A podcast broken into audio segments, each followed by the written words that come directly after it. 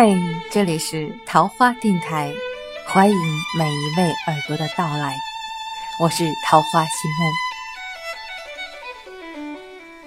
当我们谈起千年古镇乌镇的时候，总是会嘴角上扬，心头充满了美丽的向往。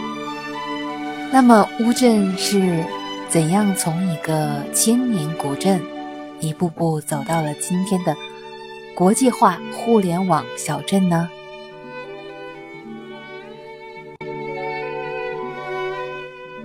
那今天不妨就来探寻一下，在乌镇的背后，这位总工程师、总规划师陈向红先生。那在上一个月八月十七号的时候呢？这位乌镇旅游业总裁陈向红先生应邀参加了《解放日报》举办的二零一六上海书展“书香中国阅读论坛”及《解放日报》第七十二届文化讲坛上呢，那做了一篇这个关于乌镇的文化自信的相关演讲。今天我特别想和你来分享一下这个演讲的内容，让我们切实的感受一下来自乌镇的发展的精神脉络。下一篇这位标题就是对历史的诚恳，让乌镇经得起审视。篇幅呢可能会有一点长，但我们慢慢来，慢慢的渗透进来。来看一看，听一听，想一想，乌镇到底是给所有的景区哪些启示？对于今天的旅游业的中国有哪些那么大的作为？啊，在之前呢，不妨来简单的介绍一下陈向红先生。出生于乌镇，长于乌镇，地地道道的乌镇人。到今天呢，他已经是。乌镇的掌门人和总规划师了。这个转变是从一九九九年开始，那一年陈向红受命呢回到了乌镇，着手开启了一座小镇的文化振兴之路。先是探索了古镇的历史风貌保护，再是探索文化转型和突围。如今的乌镇。因每年的世界互联网大会、戏剧节、艺术展等主题活动，成为一座生动的诉说着当代中国故事的文化古镇。如今，陈向红开始了又一次文化之旅。他把来自乌镇经验的这套精细化的管理模式，对乌镇历史的激活方式，渐渐地输向了全国。乌镇成为历史文化复兴的新样本，但这一切仅仅只是开始。这条文化之旅还在探索，还在前进。这是每一个嗯振兴中国小镇乡村文化旅游的啊一个非常振奋人心的一则就是消息。嗯，非常非常的希望有更多的这样的内容分享进来，更多这样的交流互动起来。的确是，发展是靠领头羊的啊！我们跟着一条光明的大道，在不断的进步发展，我国的旅游业会越来越完善，越来越美好。好，下面呢，我们就开始一起来回顾一下。当天的演讲的所有内容，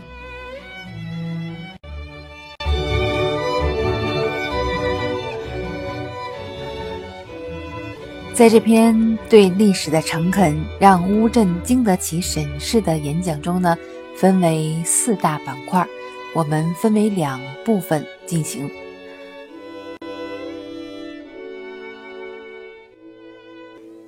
第一部分。往房子里填充文化。经过前面三位嘉宾呃演讲之后呢，陈向红先生登场了，表示自己呢是来自一个小镇。对我来说，我有一个身份是永远伴随着自己的，那就是我是乌镇人。小时候，我爸妈都在外地工作，是爷爷奶奶在乌镇把我带大的。北栅老街就是我曾经住的地方。原先我在桐乡市政府工作，我为什么会到乌镇工作？一九九九年春节，一场大火把西栅沿河的十三间房子烧掉了。我作为政府工作小组组长，去进行安置工作。安置完之后，我就留在了那里，开始保护开发乌镇。我当时做的第一个工程就是东栅老街的修复。一九九九年筹备这个工作时，乌镇毫无名声，基本上上零游客、零知名度、零资本。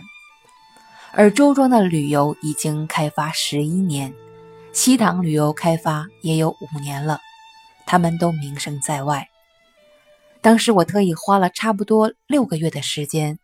把中国所有已经开发的古镇都走了一遍，我发现这些古镇都存在一个问题：风貌没有高度统一。也就是说，古镇上既有新房子，也有旧房子，还有破的老房子。于是我决定从总体风貌入手呢，对乌镇进行改造，拆除所有不协调的建筑。营造水乡浓浓的原汁原味的风情。两千年，我们给东栅老街全部铺上了石板路。修完这条街以后，我发现了一个尴尬的现象：老街上只有房子，游客来了看什么呢？所以，我开始想要往房子里填充内容。什么样的内容呢？一个是传统文化，一个是名人文化。乌镇是中华人民共和国第一任文化部长茅盾的故乡。茅盾曾在散文《乡试》中将乌镇的乡试称为“江南水乡的狂欢节”，所以我把乌镇传统的乡试恢复起来，同时糅合进很多民俗文化。比如一位演皮影戏的老人，他文革前是县里皮影戏剧团的艺人。当我找到他的时候，他对皮影戏早就生疏了。我把他请出山，他问我有没有工资，我说有。另外，你还要带徒弟。现在，他的徒孙在进行皮影戏，各种的演出，还有演桐乡花鼓戏的老人，原来都已经赋闲在家，因为旅游开发又把他们给请了出来。所以，古镇怎么保护？文化怎么保护？正是这些看似市场化的手段，在不经意间让传统的民俗文化活了起来，让各种失传的非物质文化遗产的记忆开始复苏。我觉得这还不够高大上，于是又想到了茅盾文学奖。我一个人跑到位于北京的中国作家协会，我自我介绍说，我是乌镇的党委书记。茅盾是我们家乡的人，我希望茅盾文学奖能够到茅盾家乡来办。他们开会以后决定，把第六届茅盾文学奖颁奖仪式搬到乌镇来。当时全国各地的媒体都来报道这次盛会，很多老人都说，我们这条街上从来没有来过这么多的记者。第二点。不再重复，而是要走一条全新的路。现在回头来看呢，东栅老街的保护还只是浅表性的，以风貌整治为特色，走的是挖掘传统文化、名人文化的路。后来很多中国古镇都沿袭了这个路子。当时谁都不看好东栅老街的开发，但是没有想到的是。东栅旅游当年游客就突破了一百万人次。到二零零三年，我把投资借的钱全部给还完了，开始了西栅老街的开发。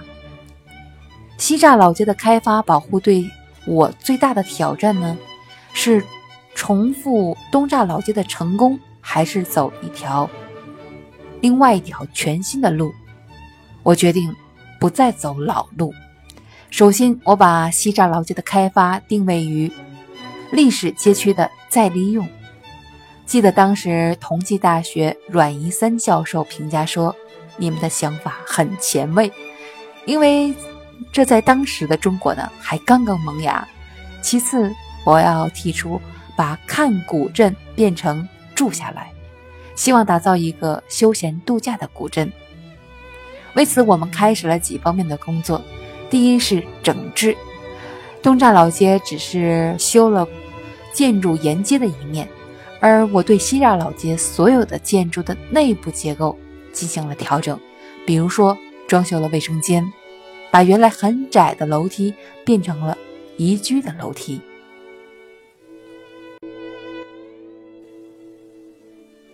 第二呢是改造，整个历史街区啊以旅游功能为主进行了改造，让来到乌镇的游客既能够保有现代化的生活习惯，又可以体验到一种完全不同的生活环境和方式。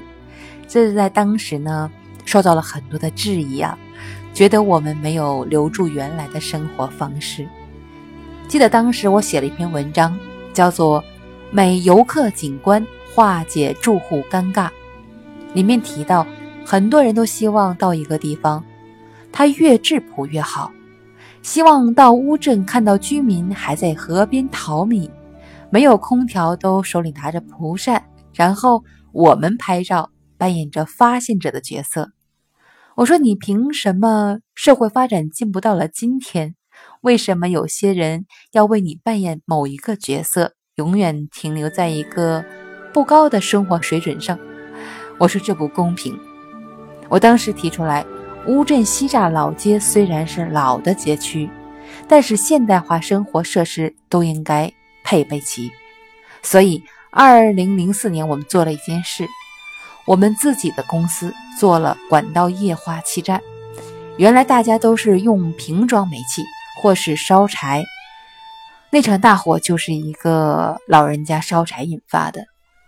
然后我们修了污水处理厂，接着进行了无线网络全覆盖，让大家免费上网。去年互联网大会召开时，有一个媒体来采访我。问我为什么这么早就准备了互联网大会呢？我说还真的不不知道为什么，只是凭着非常朴素的理念，觉得大家到乌镇来度假有两个期待，一个是期望呢自己身处跟平时生活不一样的环境，希望有小桥流水人家；第二个呢又不希望改变生活习惯，比如说很多年轻人来度假。一到度假地就要看看手机是不是有网络，找找是不是有咖啡馆。这第三啊是注入。我提出了一点呢是这样，不希望整条老街是一个布景式的景区，而是一个社区。因此，我们配套了很多社区公共设施，比如乌镇和欧洲许多的景区一样。随时随地就可以有这个饮用的直接的饮用水，还有一个是活化。乌镇所有的景区对当地老百姓是免费开放的，但是要做一个年卡，这个年卡像驾照这个执照一样有分的。你对游客不友好，人家给你拍个照啊，你要问人家要钱，这些都会列入扣分范围。你的分扣完了。就要重新来申请，解决现在全国好多景区的这个问题。我觉得第一件事就是应该进行制度设计，来规范原住民游客的行为，还要规定景区和开发商之间的关系。然后呢，就是再利用。镇上啊有一座牌坊，是南朝昭明太子读书的地方，我们没有把这个作为。旅游景点，而是在做牌坊后面建了一座图书馆。这座图书馆对于所有的居民和游客都是开放的。西栅的保护和修复是经历了四年，我当时没有请一个专业的规划团队，因为我们的思路和我们想的呢，可能不是那么一回事。我就自己画建筑图纸，不仅画建筑的布局，连楼梯都在哪里啊，窗子是开的方向啊，屋顶哪高哪低。路上是什么样，垃圾桶是什么样，我都是一笔一笔画出来的。我从来没有学过建筑，我是学机械出身的。我晚上画图，白天在工地上，就这么干了整整四年。现在回头来看看啊，我那个时候真的是无知者无畏。好。我们前两部分的分享今天就到这里，嗯，可能所有的听众朋友们要好好的来消化一下。的确是说起来容易，两分钟、几分钟的过去了。那么我们经过消化，记在脑子里，记在心里，可能需要不只是那么一点的时间。乌镇能走到今天，是经历了多么大的震荡？这是一个传统和现代的碰撞。当然，现在的碰撞的结果是火花四溅呢。好，明天的节目里呢，我们留个悬念，后面的两个部分呢是有怎样的特色呢？我们明天再见。我是桃花心木，欢迎你的到来，欢迎你的订阅，欢迎你一直锁定在这里。明天见了。